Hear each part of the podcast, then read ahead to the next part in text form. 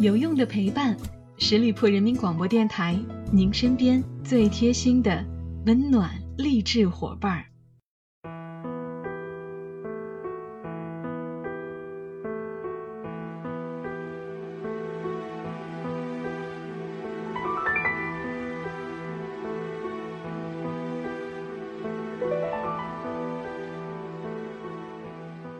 有用的陪伴，十里铺人民广播电台，您身边最贴心的温暖励志伙伴。Hello，亲爱的小伙伴们，又到了每周一与您不见不散的名人风范，我是小吴。前几天围绕章子怡的新闻啊，真是好戏连台。因为《演员的诞生》这个节目当中，开头就不到半个小时，章子怡就奉献出了四敢真言：敢想、敢说、敢做、敢打。而当郑爽和任嘉伦表演完之后，一一问了一句：“刘烨老师，你还满意吗？”许是不想让小姑娘下不来台，刘烨就说了满意。这个时候，章子怡的表情明显是开始出现变化了，先是歪头挑事儿，质问刘烨：“你满意什么？”刘烨还傻乎乎的反问：“你说我满意什么？”这时候的章子怡就开始正面拿出理由来怼他了。他们一点信念感都没有，你说你满意什么？郑爽一直在笑场，你说你满意什么呢？刘烨顿时气势就变弱了，开始从章子怡身上找原因。你因为郑爽演的是你当年的角色，你对她太苛刻了。我觉得郑爽演的非常好。而章子怡无奈的摇头，发出灵魂的拷问：“你懂不懂戏呀？好歹也是拿过影帝的人，说刘烨不懂戏，我不信。具体说谁，大家都知道。”而刘烨就说：“小姨子，你就是跟我抬杠啊！”章子怡扭头一边，不想多谈，认为刘烨转移话题不可理喻。不知道为啥，刘烨这个时候总让我感觉有点像油腻的大叔，站起来又坐下，拍手机，一脸“你拿我怎么办？我就说郑爽演得好的无赖样。”章子怡就质问：“你除了拍手机还会干什么呢？”刘烨顿时把自己的鞋子拍到桌面上，而章子怡拿起来就扔，连正宫的气势都溢出来了。此刻配合宋丹丹老师的一声大叫，更显得惊恐啊！现场是一片寂静。宋丹丹接话说：“郑爽，你看，他就敢生气。”而这个时候的章子怡破功大笑，气势十足的向刘烨伸开手说：“来抱一个。”随后刘烨解释说：“两个人就是示范了一次殿堂级的吵架。”张国立此时原话：“我们到了这个节目，有了一个最好的收场。”真生气的时候，我们也可以说怎么样？我们刚才的表演，关于这一段，网上面都在争论。有人说章子怡是真生气了，有人说是剧本的安排。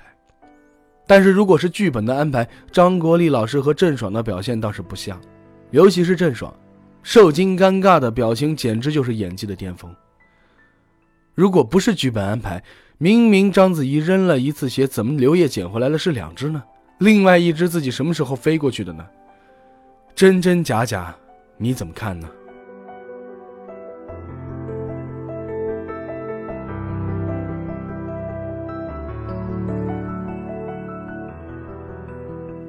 我们再看另外一边啊，宋慧乔、宋仲基的婚礼，下车的地方到迎宾馆的台阶，两旁边聚集着无数的长枪短炮。别的明星下车之后都是步履匆匆，眼都不抬，敷衍性的招招手离开，而章子怡愣是把短短不到十米距离的水泥斑马线走出了戛纳红毯的味道。面向不同方向记者定点摆 pose，还热情的向马路对面的人群招招手，完全是自家主场气势。之后公布的宾客大合照，除却新人，章子怡毫无疑问的站在 C 位。然而。白色的大衣和新娘撞衫，老公汪峰投资的公司涉嫌偷拍，又被网友吐槽一通。种种的新闻连在一起，放在随便一个小花身上，早就被舆论压弯了腰。而章子怡反倒屹立在风暴眼之中，依然不倒。这种能打能扛的气场究竟从何而来呢？我想，除了背后演技支撑的底气，她自身的经历也是加持吧。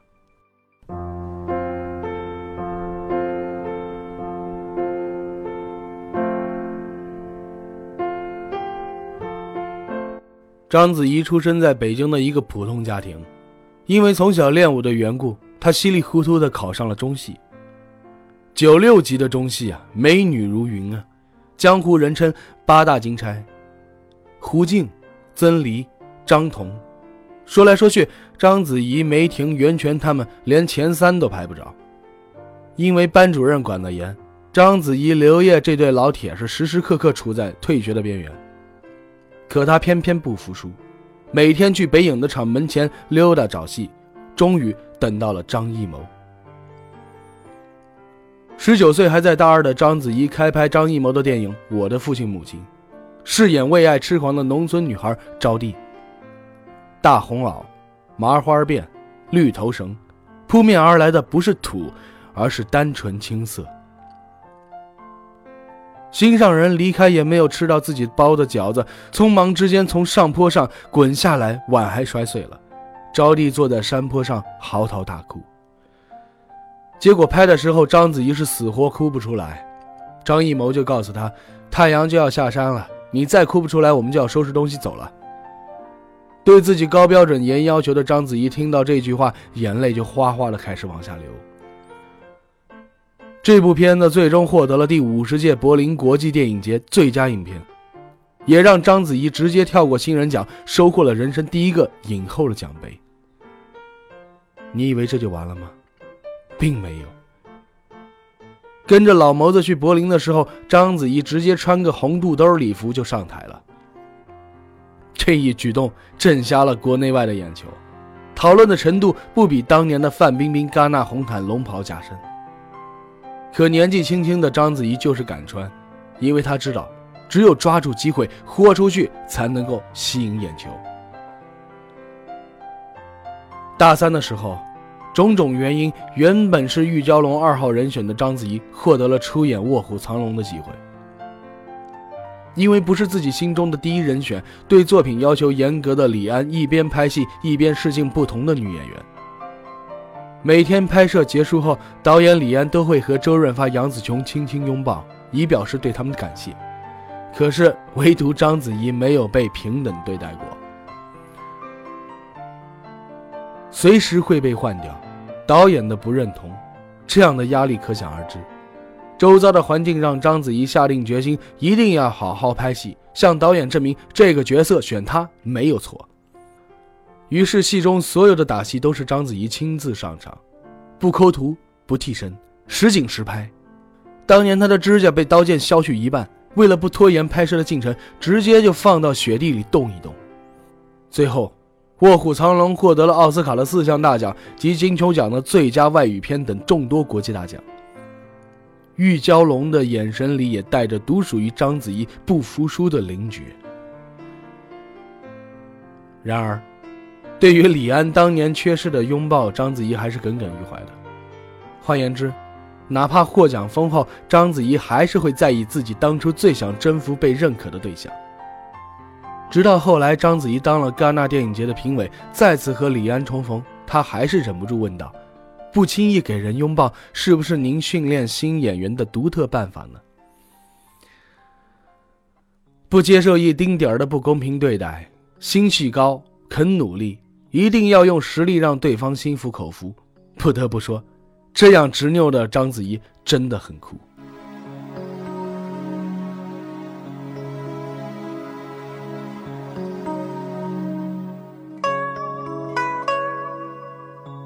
卧虎藏龙》尖峰时刻二，使得章子怡成功跨入了好莱坞的门槛。即使是这样，章子怡还是没有放弃国内的市场。《英雄》当中的如月，《十面埋伏》中的小妹，《二零四六》中风情万种的白灵，还有《茉莉花开》里一人分饰三角，在雨夜生子贡献炸裂的演技。几部戏的成长，终于让他等来了好莱坞 A 级别制作电影《艺伎回忆录》。但是这部电影又让他处在了风口浪尖。一个中国人演一个日本人，穿着和服蹬着木屐跳舞，对于民族情感浓烈的国人来说，这是怎么都接受不了的事情。所以，即使有巩俐、杨紫琼这样的大腕明星，章子怡还是那个众矢之的。看中影片背后资源和名利，章子怡还是义无反顾地接下了这部片子。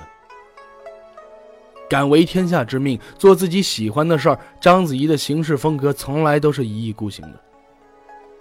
同一年，章子怡第四次登上美国《时代》杂志的封面，成为了奥斯卡的评委，连续担任第七十七和七十八届奥斯卡的颁奖嘉宾，一时之间风头无两。然而，她并没有沉醉在鼎盛的梦幻当中，也并没有让华人身份成为限制戏份的枷锁。不当花瓶，不演若有若无的武打戏是他的底线。相信大家都看过他说的这么一句话：“你 offer 我的剧本和角色足不足够打动我？”我想，也只有他有勇气和底气说出这样的话吧。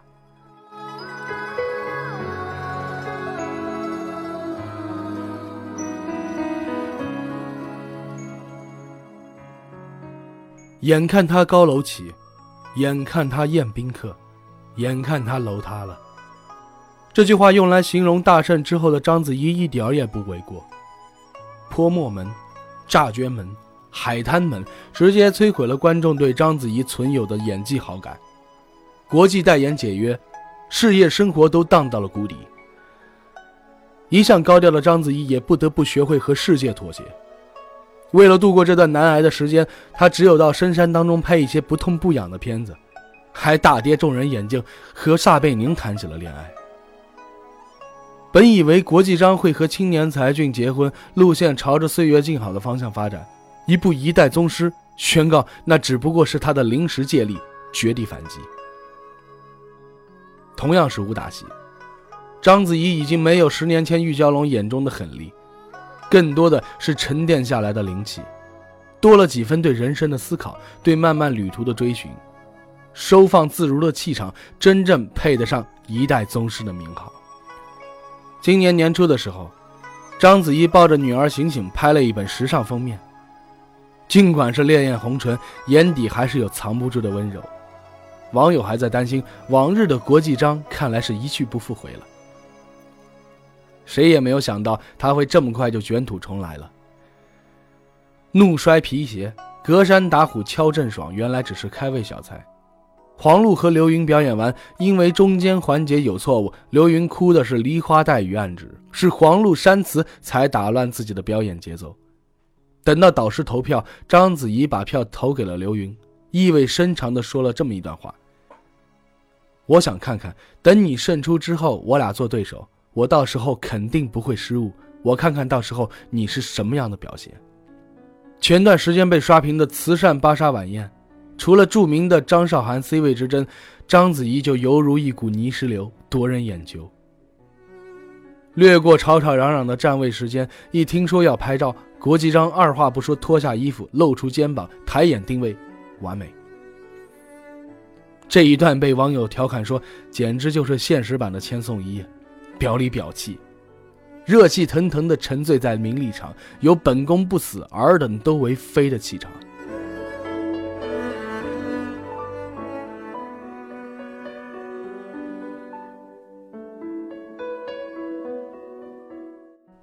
我们不得不承认，章子怡还是章子怡，带着北京女孩特有的直率和大气，从来都是正面感。尽管做了母亲，眼底留有温柔。章子怡的气场还是目前国内女星最能打的一个，拿得出手，放得下过去，拼得起前程。见过大风大浪，我自风暴眼中巍然不动。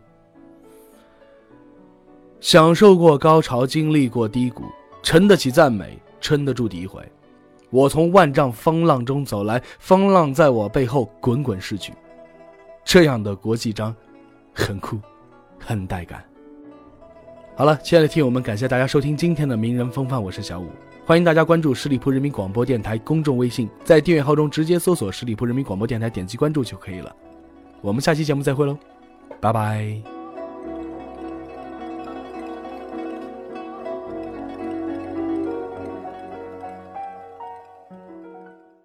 本期节目由十里铺人民广播电台制作播出。了解更多的资讯，请关注十里铺人民广播电台的公众微信和新浪、腾讯的官方微博。感谢收听，我们明天再见。